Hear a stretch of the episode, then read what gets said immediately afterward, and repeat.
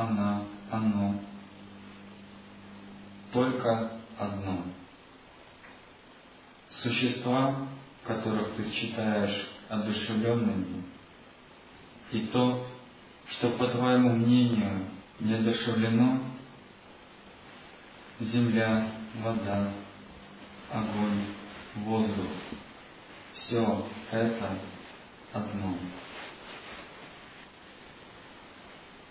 Существует многообразие, которое нами воспринимается. Это многообразие нас запутывает. По отношению к этому многообразию мы сами являемся чем-то отдельным, отделенным. Мы себя противопоставляем многообразию.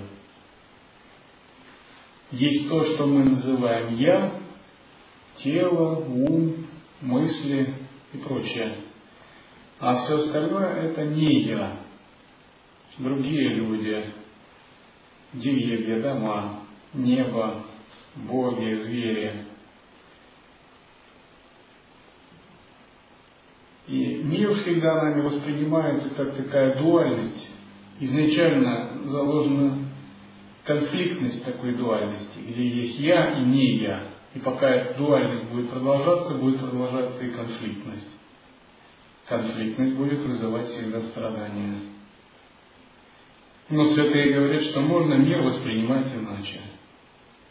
Когда нет противопоставления «я» и «не я».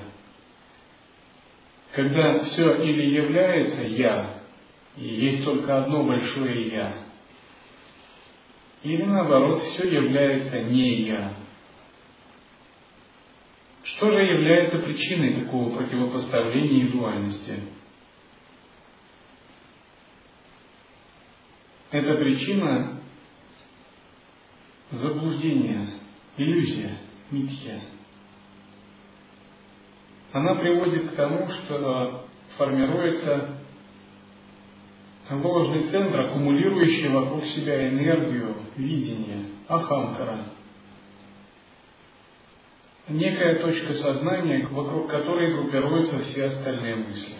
Некий э, ложный образ – некое ложное представление о самом себе.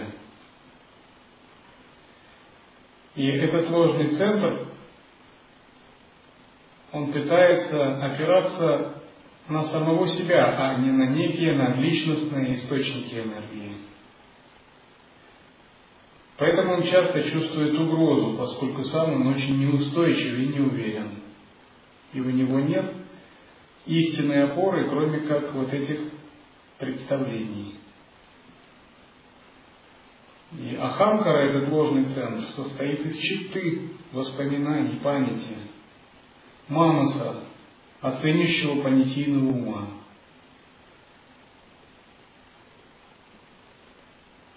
Но если мы глубже смотримся, то обнаружим, что этот ложный центр сам по себе ничего такого не представляет, самосущего, вечного и что он есть производная часть чего-то большого. К примеру, сейчас многие люди, даже мирские, серьезно задумываются о возможности достижения бессмертия. Тема бессмертия постепенно начинает проникать даже в обывательское сознание. Новые технологии, генная инженерия, виртуальная реальность. И все это начинает очень волновать людей. А вдруг, если технологии продвинутся, то можно достичь бессмертия. И встают этические вопросы, и уже всерьез ведутся дебаты. А хотел бы ли я бессмертия? А какое бессмертие надо? А если перезагрузка сознания в виртуальную реальность, то что загружать-то? Эго загружать? А что такое эго? Люди начинают задумываться, а кто я тогда вообще?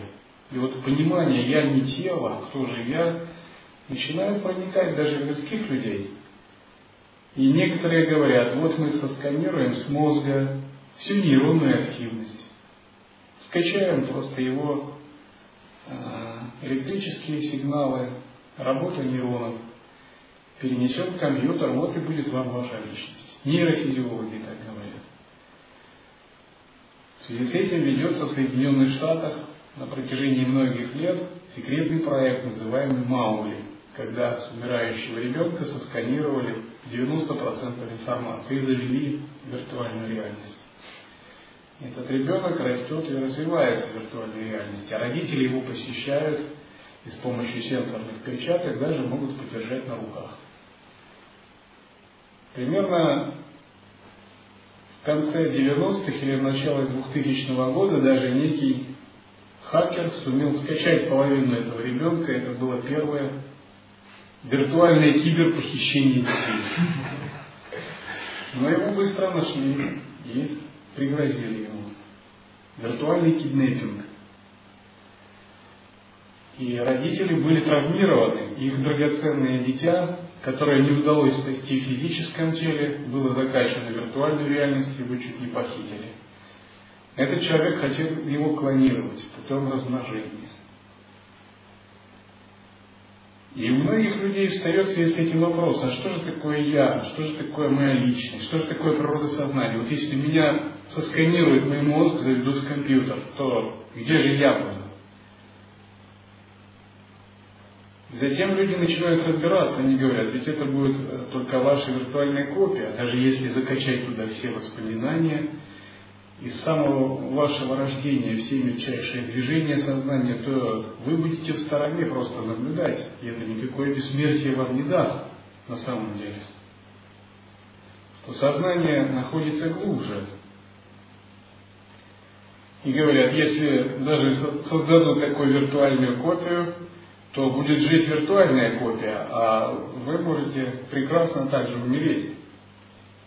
Другие люди, члены трансгуманистического движения, фанатики будущего бессмертия, носят с собой приборы, записывающие видеокамеры, аудио, а, магнитофоны. И она постоянно фиксирует, чем бы они ни занимались. То есть пошли они, пообщались, все это снимается с утра до вечера. Это непрерывная нон-стоп хроника. И все эти файлы аккуратно упаковываются, записываются и собираются. Изо дня в день. То есть это такой своего рода документальный хронодневник. И они носят также различные провода, которые фиксируют активность их мозга. Все впечатления, которые они испытывают с утра до вечера, они записывают. То есть ведется своего рода постоянный непрерывный мониторинг сенсорных чувственных данных. А потом они говорят, это все будет складываться, и на основании этого я сумею воскресить себя. Есть такие люди сейчас. Сейчас очень много разных интересных веяний, которые пытаются средствами, далекими от дхармы, все же идти туда, куда зовет нас дхарма. Однако другие говорят, ну ведь все это впечатление читы, памяти, это же не вы сами, это все меняется, это не постоянно какой смысл все это записывать. И вот в связи с этим возникает понимание или размышление, кто же я, наше подсознательное впечатление, чита, наша память не является нами. Это нечто отпечатки, ментальные отпечатки, записи,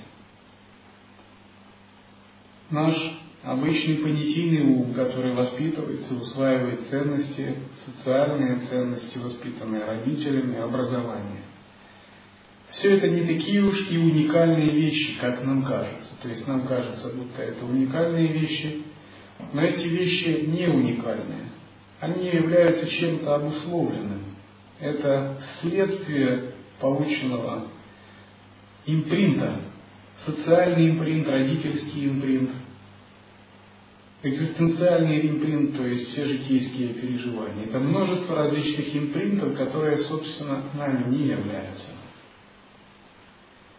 Но этот ложный центр эго, он всегда строит вот эту позицию на таких импринтах, на том, чем они не являются. Более того, он пытается их продолжить, задержаться за них, зацепиться, но чем больше он цепляется, тем больше противоставления между я и не я, тем больше противоставления э, внешнему миру. Учение говорит, что практика вивека-виде, различающей мудрости и анализа, совершенный джняни должен проскользнуть сквозь манас, сквозь читу, хранилище умственных тенденций, войти в будхи и активировать высший тонкий слой сознания. И глазами интуитивного сознания Будхи обнаружить свет Атмана. Проскользнуть через подсознательные впечатления, переживания, читы и понятийный манас нелегко, поскольку сами по себе они обладают уже тонкой природой. Это означает, что джняни должен обладать очень отточенным сознанием. Его сознание должно быть отточено, как скальпель хирурга, чтобы различать одно от другого.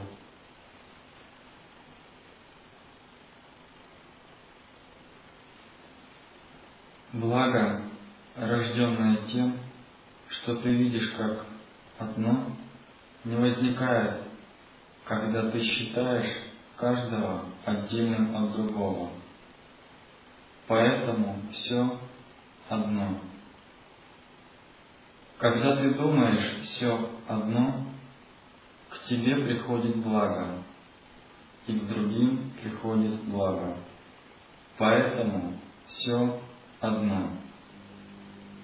Тот, кто полагает, я отдельный, ты отдельный, он отдельный, относится к другим иначе, нежели к себе. И он не может изменить свое поведение. Мысль о том, что я и другие отличны друг от друга, есть семя, из которого вырастает дерево пристрастности. Различие действий человека – по отношению к себе и к другим. Разве может отступить от праведности тот, кто знает единство себя и всех остальных?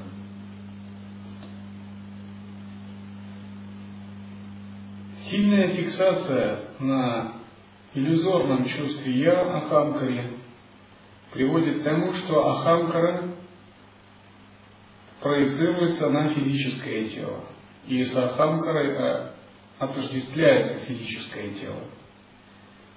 И происходит в конец закрепление такого чувства двойственного самосознания, когда ты окончательно уверяешься, что ты физическое тело.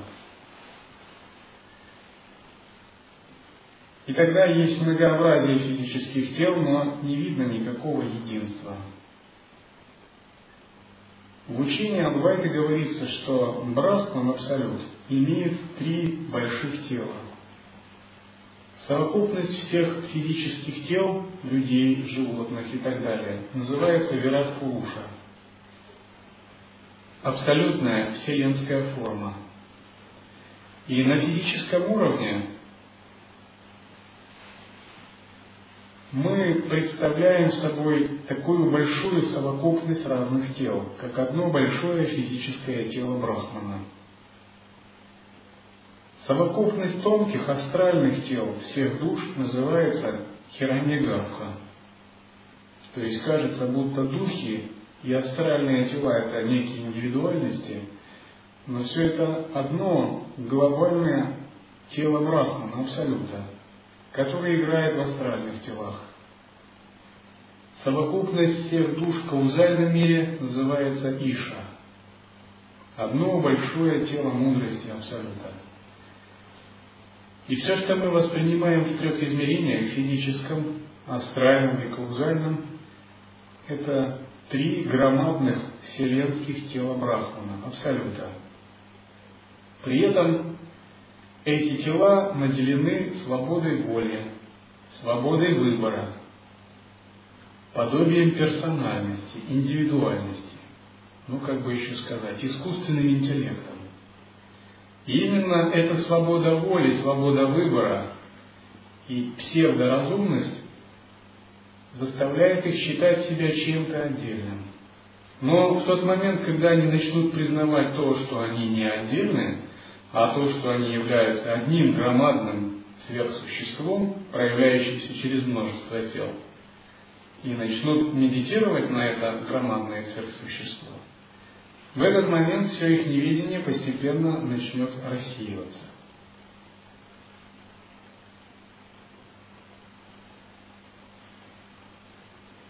Когда человек видит сон, то лежа на кровати, он умудряется видеть других людей, целые города, моря, страны, все что угодно. Но все это происходит только внутри его сознания. И сам он, видящий себя во сне, и то, что он видит, все это имеет единую природу. То есть это нечто одно, не отличающееся. И многообразие существ тоже, все это умещается в его теле, в его сознании. Таким же образом, все многообразие внешнее, которое мы видим во внешнем мире, все это имеет также одну природу.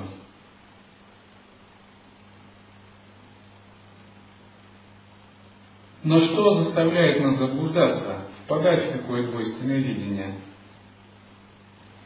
С одной стороны, это понятийный ум, оценочное суждение, которое выносит манас. Разграничение реальности вместо ее созерцательного восприятия. И опора на концептуальное логическое линейное мышление вместо прямого интуитивного видения. Разграничивающая работа сознания и развлечение, с одной стороны, это благо, поскольку чем яснее человек мыслит, тем четче он все может разграничивать. С другой стороны,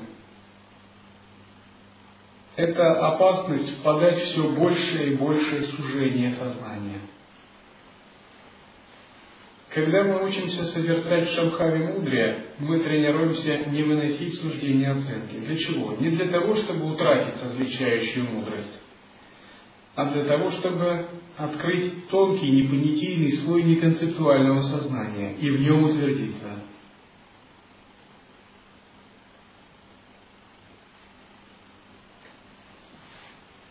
Тот, кто открывает тонкий, непонятийный слой неконцептуального сознания, больше не заблуждается, когда использует логику, теории, концепции. Как говорил Сараха, только тот, кто понял пустотную природу слов, может использовать слова по-настоящему.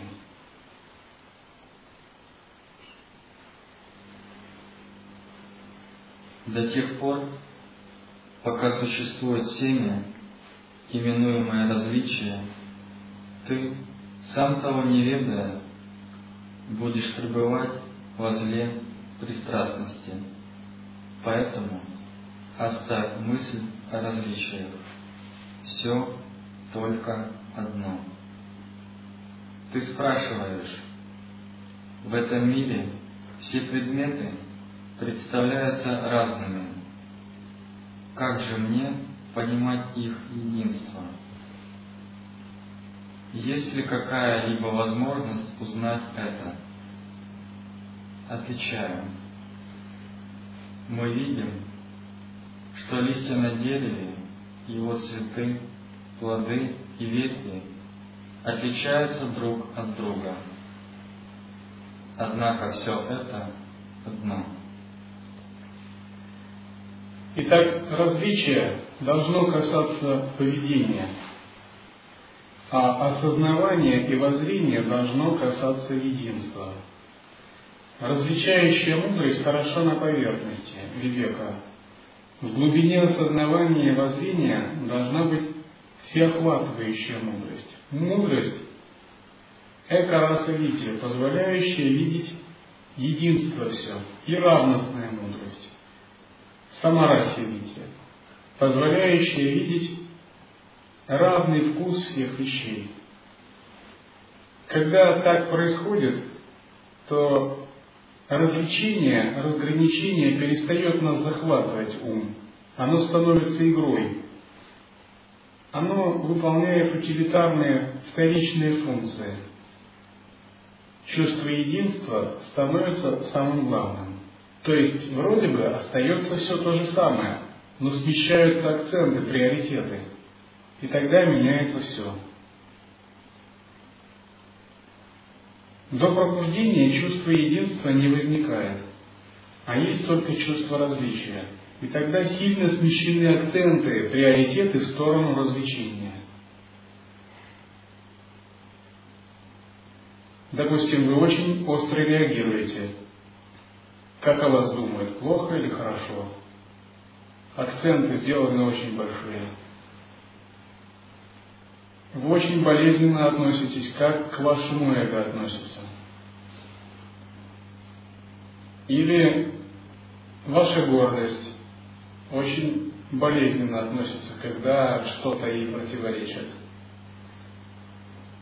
Но когда вы видите единство, то акценты полностью смещаются, и видите как дурное, так и хорошее, как гордость, так и смирение, все это часть одного единства. И вот гораздо важнее не цепляться за это, а удерживать состояние единства. Все же остальное будет естественным образом, двигаться как должно. В такой момент, когда вы прозреваете к этому, наступает истинное самоосвобождение.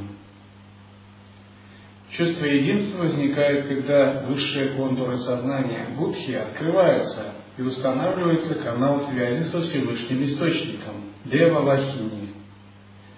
Пока такой канал не установлен, мы живем словно бы во сне.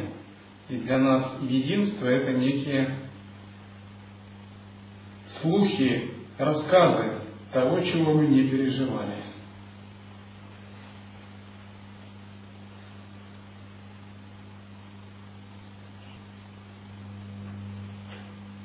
Все перечисленное содержится в слове дерева. У дерева корень один и жизнь одна.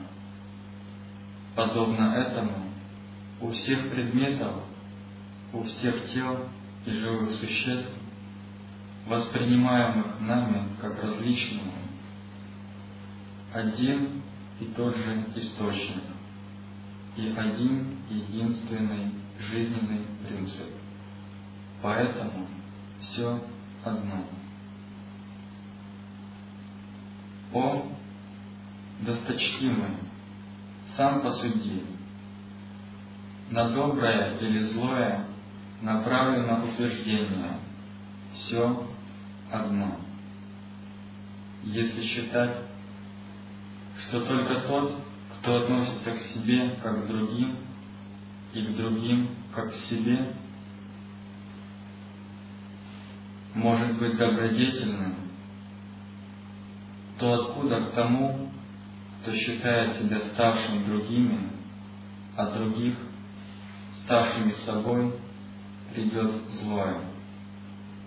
Скажи мне, есть ли более возвышенный путь к благу, нежели знание этого единства? Когда люди разделяют между собой и другими, возникают тысячи запутанных противоречий. Агрессия, насилие, ссоры, выяснение отношений – причинение вреда, войны. Все это из-за сильной омраченности понятием «вот я, а вот другие». И другие не делают или не живут так, как я хочу. Значит, я буду прилагать какие-то действия для этого. Когда устраняется захваченность таким различием, возникает понятие «все одно», то начинается расширение уровня отождествления. Я начинаю отождествлять себя не с одним маленьким телом, а с чем-то огромным, например, со вселенским телом. Предметом его опеки и заботы становится весь мир или вся Вселенная. Если я это не тело, если это все, ну, значит и я это все. А если я это все, то мое сознание совершенно противоположно. Во-первых, оно ничего не отрицает. Допустим, человек мыслит, что люди других наций, других культур, других религий, других предпочтений – это что-то чуждое для меня. А теперь я выясняю, что все это я. А раз все это я, мне также следует распространить на них свою любовь и заботу. Мне не следует их отрицать, а распространить на них свою тонкую духовную силу.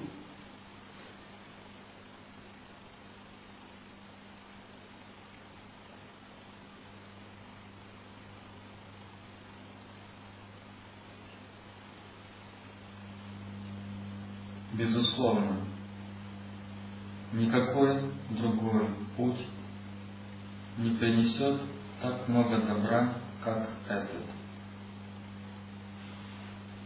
Может ли кто-нибудь сильнее любить других, чем тот, кто знает, что они он сам?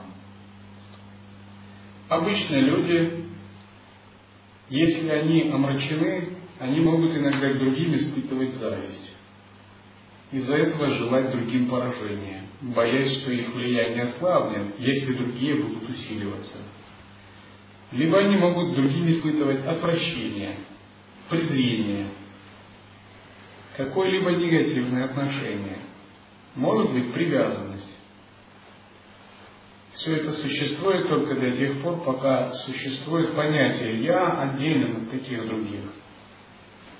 Когда возникает понятие, что все это нечто единое, и я сам, такой человек автоматически желает блага другим,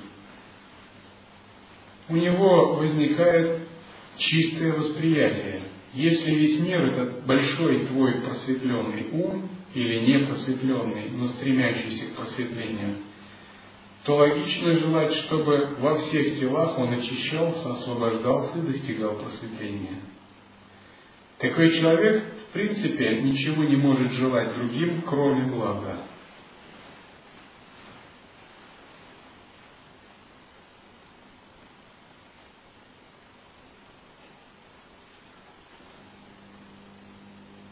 рассматривай все как единство. Возлюби все как единство. Воистину все одно. Кто может разделить покой ума и чистоту познавшего единства? Благо всех его собственное. Мать, считая своим благом благополучие ребенка. Тем не менее, ее любовь несовершенна, ибо она думает, что дитя одно, а она другое. Любовь мудреца, осознавшего единство всего, превосходит даже материнскую любовь. Обрести такую любовь можно лишь знанием единства. Другого пути нет. Поэтому все одно. Смотри на этот мир, как на свое нетленное тело, а на себя, как на вечное дыхание этого мира. Скажи, есть ли что-либо дурное в таком взгляде? Кто же убоится пути, лишенного зла? Будь смел. Эту же самую истину провозглашают Веды. Нет ничего, кроме Тебя. Все благо принадлежит Тебе. Да Ты и сам благо. Все, что другие получают от Тебя, только благо. Кто причинит вред своей душе и телу? Если на теле рана, то мы ее лечим лекарством. Даже если тело при этом испытывает страдания, лекарство направлено только на его благо. таковы и твои действия. Они также служат благу мира. Поэтому ты не будешь пристрастен. Скажу коротко, тот, кто знает о единстве, будет действовать так, как ему надлежит действовать. Воистину, знание единства и побуждает его действовать. Он не может ошибиться. Он – Бог, явленный миру. Все одно.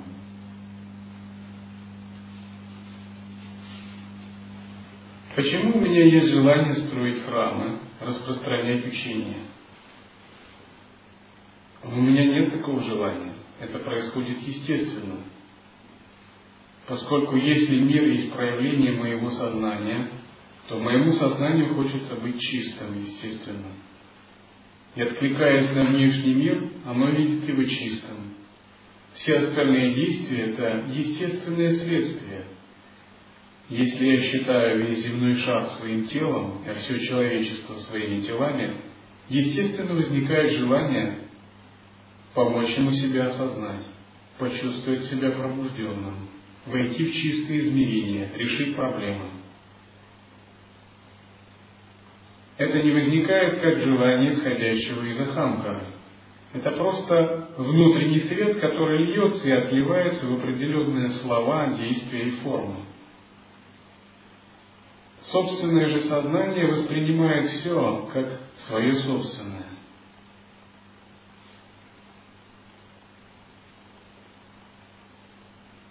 Именно так, по мере расширения сознания, мы начинаем включать всех живых существ в поле своего сознания. Но когда мы не включаем живых существ в поле своего сознания и практикуем для своего малого «я», малой индивидуальности, сколько мы не практикуем, нам не удается вырвать за кокон частного эгоистичного восприятия. Мы, как муха, бьемся о стекло, не понимая, что преграда внутри нас самих, внутри нашего же собственного восприятия.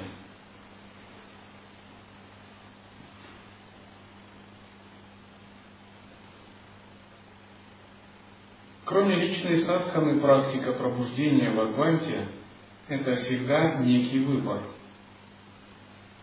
Некий выбор свободной воли,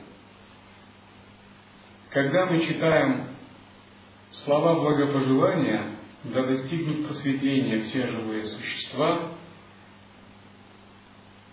следует всегда думать, что это не формальное благопожелание, а это некий выбор, который мы совершаем. Это некое принятие ответственности за все многочисленные непробужденные тела, которые есть в поле нашего сознания.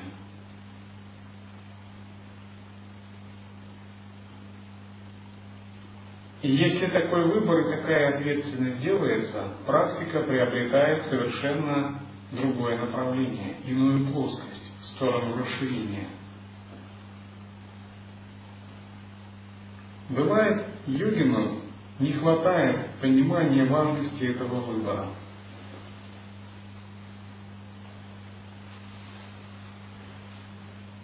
Бывает, он останавливается на созерцании внутренних предпочтений, сооружений личного характера, которые есть в его душе. Но когда делается такой выбор, все это не так важно. Есть гораздо большие масштабы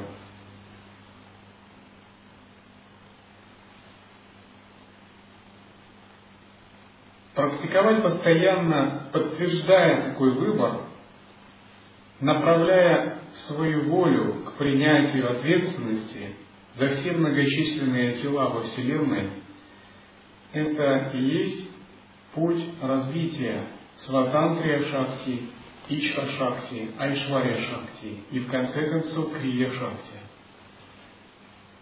Активная сторона просветления – это всегда динамичное сострадание, динамично излучающееся сострадание.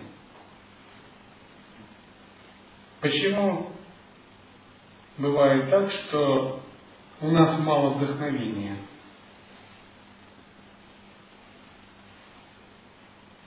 Потому что, возможно, нам не хватает сострадания. И наше сострадание не глубоко и не динамично. Как только у нас появляется динамичное сострадание, мы получаем колоссальное вдохновение. И наша собственная практика пробуждения начинает расцветать.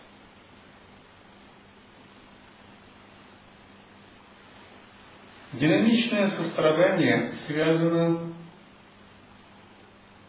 с принятием ответственности. Только тот, кто готов принять ответственность, может проявлять соответствующее ишка, айшварья, сватантрия шакти. Ответственность проистекает из ясности и укорененности в естественном состоянии.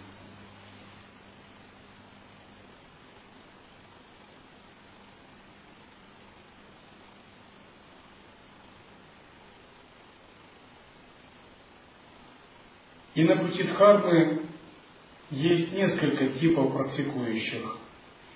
И есть те, которые думают о благе Дхармы. Есть те, которые думают о своем благе. И, как правило, те, которые думают о благе Дхармы, они естественно реализовывают свое благо, потому что их малое частное благо – это небольшая часть большого блага, блага Дхармы. Но те, которые очень сильно думают о своем частном благе, его как раз не имеют, как это не парадоксально, или имеют в урезанном виде. Казалось бы, это парадокс, они очень сильно думают о своем благе, освобождении. Но чем сильнее они думают о своем благе, тем меньше они его получают. Потому что абсолютного блага своего не бывает. Оно всеобщее. И как это ни парадоксально, ты получишь свое персональное благо только тогда, когда от него откажешься. Пользу всеобщего блага. Это подобно тому, как один палец на теле не может получить счастье, заботясь сам о себе. Это в принципе невозможно. Чтобы палец на теле был счастлив, ему надо думать о благе всего тела. Но часто на пути духовной практики наше персональное благо выводится на первый план. И оно нам кажется очень важным. Но именно потому, что оно нам кажется очень важным, продолжается навязчивая фиксация на ахамкой. А это противоположно чувству переживания единства. И только в тот кульминационный переломный момент, когда происходит понимание важности перехода от частного блага к всеобщему, и ты начинаешь служить не малому частному «я», а открываешься глобальным целям, глобальным ценностям, запредельным надличностным энергиям, происходит спонтанная, естественная реализация и твоего персонального, частного блага, связанного с умом и телом.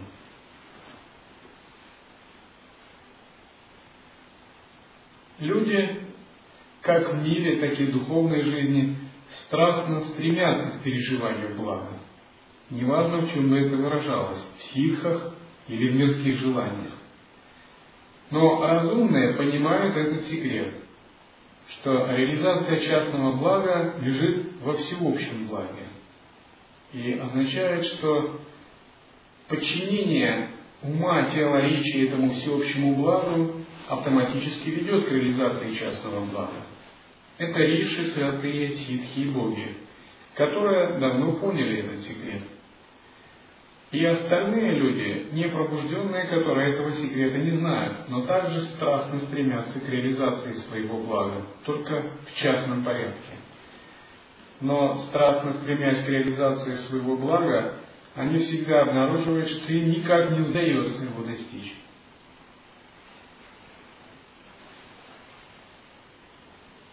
Практиковать осознавание – это означает постоянно выполнять самоотдачу частных интересов эго всеобщему благу.